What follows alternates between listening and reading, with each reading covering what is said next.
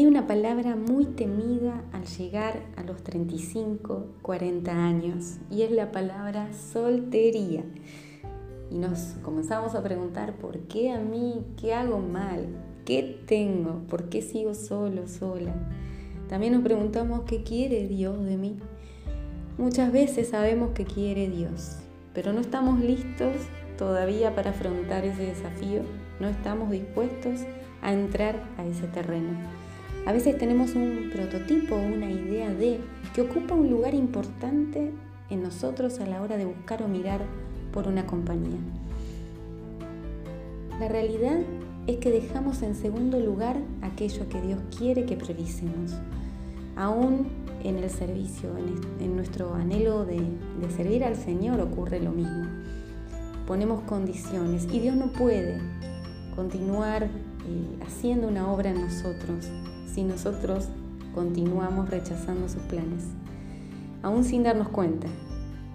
A veces Él quiere primero hacer algunos arreglos, unos cambios en nuestra mente, en nuestro corazón, darnos alguna tarea o simplemente ver si confiamos realmente en Él, si le amamos como decimos.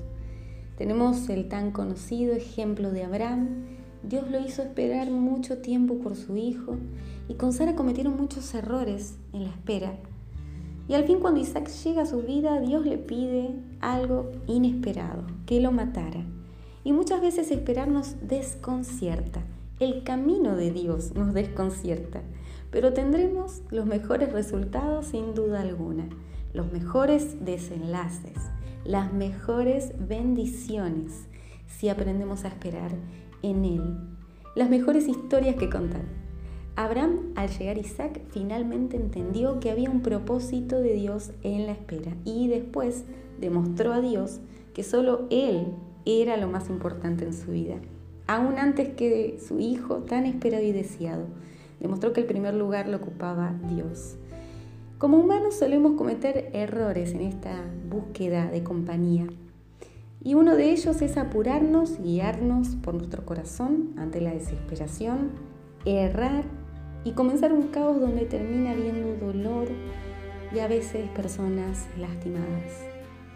Por otro lado, hay otro, otro punto que es aquellos que esperan a nivel Disney a ver cómo los cielos se abren y baja esa fabulosa ayuda idónea mágicamente.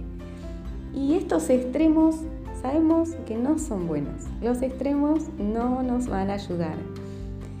Eh, esta última historia me hace acordar a otra en la Biblia que habla de Jacob, el esforzado Jacob, que nos muestra el ejemplo de eh, cómo él trabajó siete años por su futura esposa Raquel. Esto se encuentra en Génesis 29. ¿Y a qué conclusión llegamos? Bueno, que nunca los extremos van a ser buenos, evidentemente. Y aunque hay muchas historias de muchas parejas, cada una de ellas especial y diferente, hay un secreto que nos puede ayudar y de seguro no va a fallarte.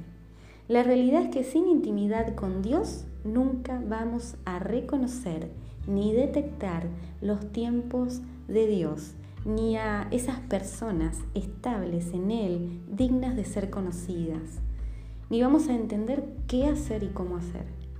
Creo que después de nuestra relación con Dios, la más hermosa relación, obviamente, es la que tenemos aquí en la tierra al encontrar una compañía en el noviazgo y luego el matrimonio.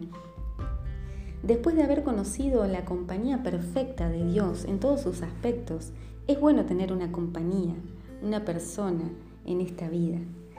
Nuestra relación íntima con Dios nos enamora a tal grado de Él que a la hora de buscar por alguien solo queremos ver destellos de Dios, esas personas que nos guían a Él, que nos impulsan a buscar más de Dios y aunque aman más a Dios que a nosotros mismos. Bueno, en la desesperación muchas veces nuestra edad y el paso del tiempo eh, nos determinan en esta búsqueda y no deben determinar nuestras decisiones estas cuestiones. No deben determinar escoger una persona por el solo hecho de que estamos grandes, de que se nos pasó el tiempo. Te animo a encontrar primero tu lugar en la persona de Jesús y enamorarte de, de tu Señor, te aseguro que es lo mejor que podés llegar a experimentar en tu vida, sin condiciones, sin estructuras, sin determinantes.